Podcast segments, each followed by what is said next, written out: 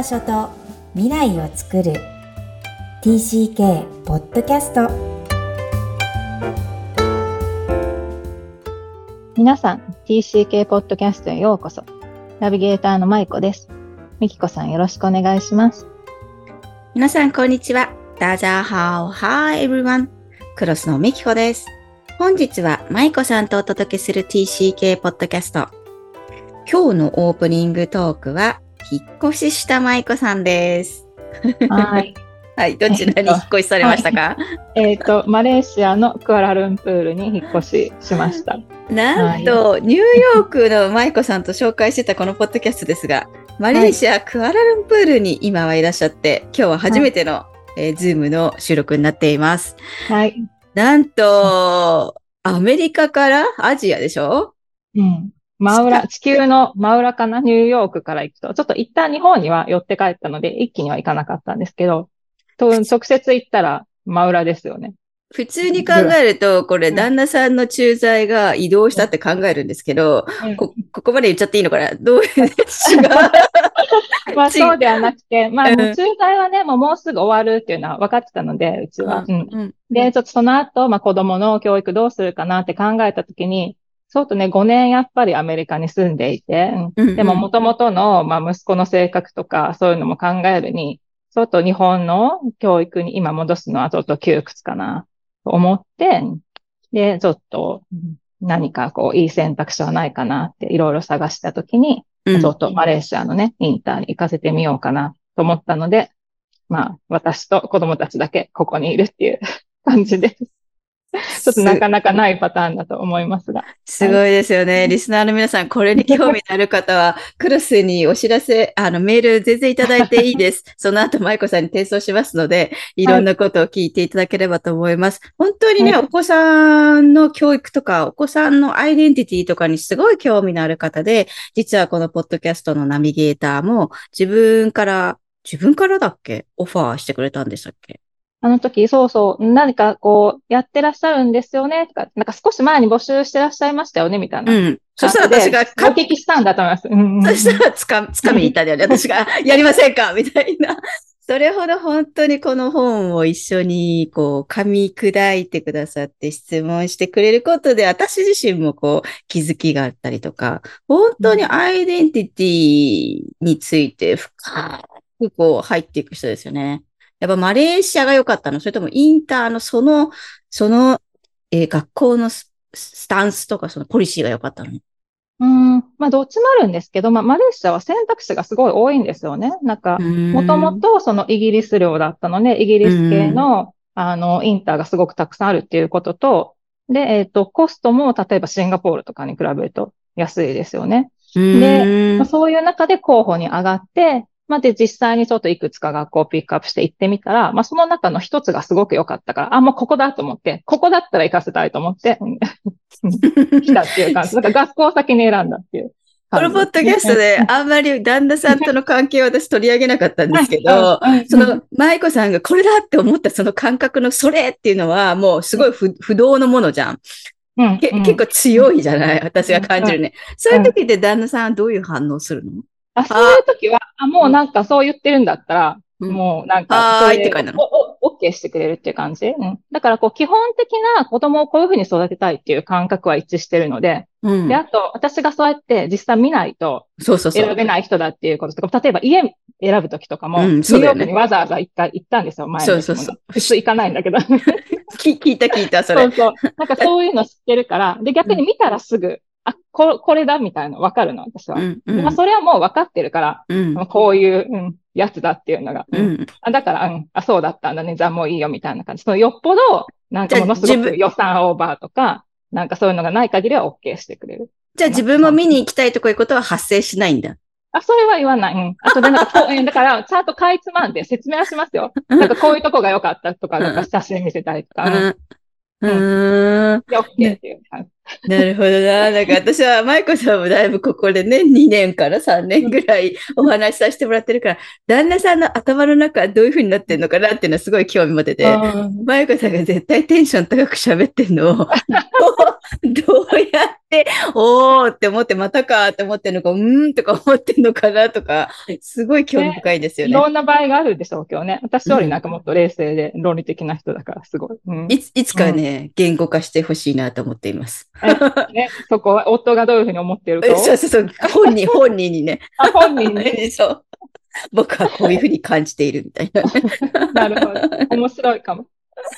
はい。では、えー、今日もやっていきたいと思います。はい。では、えっ、ー、と、今日のメインテーマに入りたいと思います。今日のテーマは、えっ、ー、と、友人にできること、話を聞き、適切な質問をする、です。はい。今日は、えー、はい。あそうですね。はい。183回からスタートしたこの回復シリーズ、えー、TCK 自身が回復するテーマえー、これが TCK の回復と、えー、名を打っているんですが、えー、次に親がどう助けるシリーズに入っていきます。え親がどのように TCK の回復を助けるか。えここで友人を取り上げる理由なんですが、え時に友人や親戚が大人になった TCK の回復プロセスの最初の第一歩を手助けすることができる。友人や親戚は TCK と親の間の相反する、え、その空間の外にいるからだと書籍では説明されているからです。えー、最初のヘルパーに友人はなり得るんですよね。えー、その方々がまずやってほしいことが、え TCK の話を聞き、適切な質問をするです。なんかまあ、超当たり前に聞こえるんですが、どうですかね？はい。はい。そうですね。じゃあ、えっと、自分自身があの自分を癒していくというプロセスと、まあ、親が助けるっていうのと、うん、まあ、友人が助けるっていうのがあって、そうそうそう。うん。で、友人が助ける中では話を聞いて、適切な質問をするっていうのが大切。うん。まあね、TCK じゃなくても当てはまることかと思いますけど、まあさらに、うん、TCK にはこれが求められているっていうことですよね。その通りです。はい。じゃあちょっとその箇所をあの読んでみたいと思います。大人になった TCK の多くは、子供時代の話は現在の生活から遠く離れたものになっているので、彼ら自身でさえ忘れかけている。第三文化の体験を終えて帰国したとき、通り一遍の話以上のことを知ろうとした人はほとんどいなかったので、語ることをとうにやめてしまったのだ。はい。これね、今まだ現実になってないけど、これ、舞子さんのお子さんむっちゃ起きることだろうね。うん、あの、ね、アメリカにいた幼少期なのに、うん、こう、思春期、今、長男くん何歳でしたっけ？今ね、12歳です。でしょ？もう思春期入ってるから、あの、マレーシアの思い出がいっぱいあるように自分でも思ってんだけど、実はすごい中の内在化された、すごい奥奥にはニューヨークがあるわけでしょ。うん。うん、でも自分は忘れちゃってるわけ、多分。上書きはされてないけど、うん、載せてられてるから、こういうふうに。で、それが、えー、大人だった時に、えっ、と、語ろうとすると、あれ？誰も聞いてくれないんだ。みたいな感覚で、あ、大したことないのかなって思っちゃったり、それが自分にとってすごい宝物だったんだっていうことに、なんか気づけない。気づく瞬間も実はあるんですけど、なんかそういうことが起きるんだよっていうお話かなと思います。で、だからそういう時に、こう、友人が、アメリカどうだったの？とか、うん、え、日本とマレーシアどうだったの違うの？っていうのを、聞いてくれる友達に出会えるか出会えないかで、うん、むっちゃ違ってくるというか、うん、うん、そうなんですよね。なるほどね。なんかそういう意味ではやっぱりそういう同じような、そのエキスパートというか、ね、移動してる友達とかを持つのはいいことなのかなと思って。まあ今はインターにいるのにね、あの、多分そういう経験してる子が多いだろうから、うん、つながりやすくなってくるのかなって年齢を重ねるとね、余計に。ってなんか思いました。私は移動っていうのは1回しかないので、5歳、8歳のアメリカ、ニューヨークだけなんですが、えっと、本当に、まあ時代的にも封印していたので、えー、つまり、兄弟の兄としかそういう話をせずに、まあそれで十分だと思っていたんですね。うん、えー、でもこう、高校は一緒じゃないし、あ3年違いだから。うん、そこからもうずれ、まあ中学校からですよね、ずれていくし、えー、大学はまあ時期が違う。同じ東京には出てったけど、こうずれるので、意外と自分でも認識してないそのニューヨークの話をすることがどんどん少なくなっていったんですよね。うん、で、自分も別にアメリカにまた留学したわけじゃないし。なのに、アメリカにこう、最初に2回目行ったのが多分30まで行けなくて30で初めて行ってるんですけど、うん、ポップロックっていう私が大好きだった口に入れるとパチパチパチパチパチって 跳ねる。そうそう、キャンディーを見たときに、うん、あの、えー、売ってたのね。売ってたの、そう。何出てきて、ボロボロボロボロボロボロボロ。うん、そう、それがポップロックが好きだった思い出が引き金になって、うわーって走馬灯のように記憶が出てきて、うん、良い思い出も悪い思い出も、でもお兄ちゃんに守られた思い出だったり、エイミーっていう、こう、黒人の子に絶対的に、えー、信頼を得て認めてもらったあの感覚の自分とか、なんか、そういうことをシェアしてきたことがないなってことに気づいたんですよね。なんか全部自慢に聞こえるから、当時の、えー、70年、80年代の日本では、アメリカに行ったってことが、ま、めっちゃ自慢になっちゃうので、うん、言わなかった。って、それだけの理由じゃなかったかもしれないけど、まあそうですよね。アメリカ行ったふーんくらいしかないので、飛行機に乗った子もな、本当クラスに誰もいないし、多分学年中にいないしっていう、時代背景から今は違うじゃんではなく、ここでお伝えしたいのは、時代時代によってなんか言えないものっていうのはいつも TCK は抱えるんじゃないかなとうん。昨日もインタビューの収録だったんですけど、ずっとインター育ち、ずっと日本ではほとんど小学校1年生しか公立小学校行ってない、ずっとインター育ちの、えー、ともみさんっていう方に出ていただいたんですが、本当に、あの、知らないと日本のことをとか、逆にね。うん、だからいつも日本語が喋れない自分っていうのがコンプレックスがあった。うん。っていうのを、まあ私とは逆になるわけだけど、英語ができないコンプレックと、でもそれってなんかひょっとしたらやっぱりか違うけど、事象は違うけど語れるじゃないですか。でも、うん、あの、やっぱり移動してないとそれがいけないわけじゃないんだけど、こう、そういう人から質問が出てこないんだよね。うん。だからいつも私が、あの、彼女にも昨日おっしゃったのが、いターでずっと言ってるってどんな感じですか？すいません、こんな稚拙な質問で。でもそれ聞きたくなっちゃうんですよね。ったら、ずっと聞かれてるよねって言ったら、うんって、ずっとその質問ずっと永遠に聞かれてると、日本では。うん。でも嫌じゃないって、やっぱり、興味を持ってくれたからその質問が来るんだなっていうのがわかるので、質問をしてくれたこと自体が自分に興味を持ってくれたと感謝しているっておっしゃったのは、ある意味もっとこう、抜けた感覚があって、こう、私はこう、的確な質問してほしいと、ポップロックって何って聞いてほしかった。ただ、なんだ、金太郎梅に当たるものは何っていう質問は一度も受けたわけないんですよ。アメリカでどんなお菓子があるのって聞かれたことがなかったのね。うん。なんかそういうこう生活してる自分とかじゃなくて、英語、英語喋ってみてしかなかったんで、でもうんざりしてたから、なんかこう、自分っていうもの、英語と私じゃなくて、こう、自分がそこにいないっていう感覚が、いつもあってこう黙っていったんだけど、うん、彼女はもっとこう、こう、なんだか洗練されてて、インターってどういうことっていう、それってなんか私の英語と同じ質問な気がしたんですけど、英語って話せる。うん、いやいや、それも嫌じゃないよって言える、その、なんかすごいなっていう、こう、なんかね、うん、一皮向けたのか、いや、本当に謙虚な人なのか、なんか結局は自分と一緒の人はいないってことはもう達観しているのか、なんか、こう、質問がその欲しい内容っていうのはそれぞれの人によって違うんだよってことが伝わればいいかなとは思いました。うん、なんか、うん、彼女すごい素敵だなと思いました。うん、なんか、まあね、最初からそう思えたのかわかんないけど、うんうん、あと、なんかそれ聞いて思ったの。よくね、あの、まあ、外国人という言い方私も好きじゃないけど、まあ、うん、海外から来て日本にすごい長く住んでる方いらっしゃるでしょ、うんうん、で、私たちの子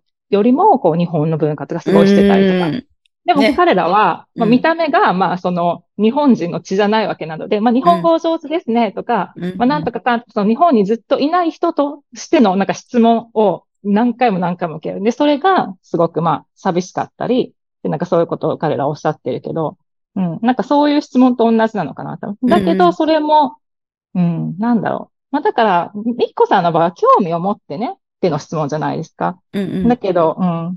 なんかこう、日本にいると、あ、この人はこう外国人っていうなんかこう、先入観みたいなの先に来ちゃうから、まあ、この人が本当はどういう人なのか、うんうん、なんか違う可能性もあるよねっていうのを考えずに質問しちゃうから、なんかちょっとそういうすれ違いとかを送るのかな？ね。なんか、どういう人生を送ってきた人なのかなとか、うん。もう見えてるだけじゃないかもしれないっていうね。なんかその、うん。そういうこう自分の先入観を取っ払っちゃうというか、なんかやっぱそれが必要なのかなって思いましたね。誰かと接するときに。うんうんうんそうですね。だからどんな質問をするかって言われても、てどんな質問が適切かって言われても、まあ、じゃあ、こう移動したことない人だったからすごい困るじゃん。何なのよって言いたくなる気持ちもわかるので、えー、書籍に具体例が紹介されています。うん、えー、まあ、それがちょっと、こう、昔の本なので、なかなか適切かどうかはわかんないんですけど、こう、その人のさっきね、舞子さんがおっしゃったように、例えば、えー、別れ、離れ離れにおばあちゃんと離れちゃって、海外移動があるからおばあちゃんに離れちゃったっていう人は、うん、そのお別れを告げた時どんな気持ちだったとか、うん、えー、自分のパスポート国、母国に帰ってきた時に一番大変だったことは何とか、うん、まあこう、例えば私は1回だけど、舞子さんのお子さんがこう2回も違う国を渡っているわけで、ニューヨークとアメリカ、えそうやって移動してきて、しかも日本通過せず、スライドで行った場合って、そういう人生で一番、えー、好きだったことは何とか、具体的にその人が起きたことの、うん、感じたこともしくは感情、にフォーカスする。そうそう気持ちですよね。うん。まあこれ当たり前なんだけど、かあの、心理師からすると。でも、なかなかこう、エクセントリックだったり、こう、ユニークだったりすると、その出来事がね、起きてる。自分に。うん、はい。どうしても事象を聞きがち。そう、そうなんですよね、人は。うん、そう。でも気持ちを聞いてもらったときに、すごく、ああ、なんか自分のことを聞いてくれてるってやっぱり人って思うから、うん。それは私もすごく感じます。うん。うん、難しいよね。まず状況を理解したいから、状況から聞いちゃう人間っていうのはわかるし、それでいいんだけど、その後にその中にあるその人の気持ちとか、その人の感覚っていうのを聞き出せるかっていうのは、うん。まあ、結構、これは誰にとっても、あの、そうそう。基本だよね。うん、TCK じゃなくてもね。だから、こう、私たちインタビュアーじゃないので、インタビューはね、やっぱ出来事聞かないといけないと思うんですよ。うん、でも、やっぱりこう、誰か人と人とが繋がる瞬間っていうのは、その出来事は実はあんまり重要じゃなくて、そこでちょっと感じたことを伝えたいから喋ってるわけで、うん、気持ちを聞いてもらうってすごい大事ですよね。おっしゃる通りです。ね。うん。はい。はい。では、えっ、ー、と、今日のポイントをお願いします。話を聞き、適切な質問をする。えー、質問は友達がさらに込み入った話をよの用意があることを示しています。大人になった TCK が今まで立ち止まって考えることもしなかった問題についてももう一度深く考えるきっかけになるかもしれません。友達は大きなギフトです。今日も TCK の気持ちにありがとう。この番組ではお悩みや質問を受け付けています。詳細は育ちネット多文化で検索してホームページからアクセスください。さらに、ポッドキャストを確実にお届けするために、購読ボタンを押して登録をお願いいたします。みきこさん、ありがとうございました。ありがとうございました。バイバイ。